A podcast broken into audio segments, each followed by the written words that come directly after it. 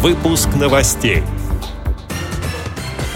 Инвалидам могут разрешить бесплатно получать второе высшее образование. Диана Гурская приняла участие в открытии тактильного барельефа в Удмуртии. В Крыму инвалиды по зрению отметили праздник весны. Всероссийские соревнования паралимпийцев пройдут в Подмосковье. Далее об этом подробнее в студии Анастасия Худякова. Здравствуйте! Инвалидам в России могут разрешить получать второе высшее или среднее профессиональное образование бесплатно – Соответствующий законопроект внесен на рассмотрение в Государственную Думу депутатом, вице-президентом ВОЗ Олегом Смолиным. Он считает, что эту инициативу возможно реализовать в пределах уже существующих бюджетных мест в учебных заведениях. Данное предложение может быть интересно в первую очередь тем людям, которые получили инвалидность на производстве и больше не могут работать по прежней специальности. В Удмурском Сарапуле у городской поликлиники открыли тактильный барельеф. Он представляет собой детальное воспроизведение одного из самых старых зданий города, бывшего вдовьего дома Курбатова. Такие барельефы помогут незрячим людям познакомиться с особенностями архитектуры города. Здание располагается в музейном квартале Сарапула. Это уже четвертый объект цикла «Город на ощупь». Всего их будет 14. Инициатором проекта выступила Ассоциация родителей детей-инвалидов. Он реализуется на деньги президентского гранта.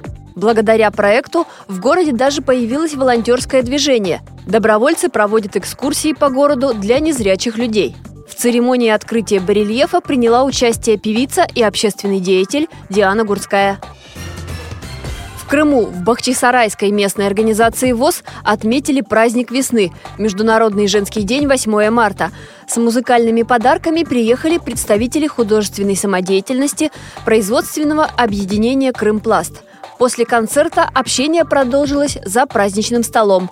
Всем девушкам и женщинам подарили цветы и вручили подарки.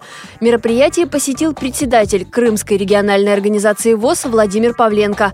После он пообщался с общественным корреспондентом радио ВОЗ Кристиной Рябухой и рассказал о своих впечатлениях. Всегда все это как-то проходит интересно. Вот э, возьмем хотя бы сегодняшний концерт.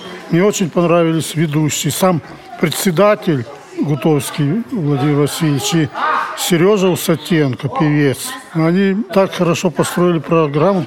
Перед каждой песней ставочки делали, предисловия очень актуальные, часто с шуточками. Поэтому очень это мероприятие мне понравилось. Часто довольно-таки бываю в Бойсарае, и каждый раз что-то они преподносят новое. Интересно проводят мероприятия. Всероссийские соревнования спортсменов, которые не примут участие в Паралимпиаде в Южной Корее, состоятся с 20 по 30 марта в Подмосковье в Сергиево-Посадском районе.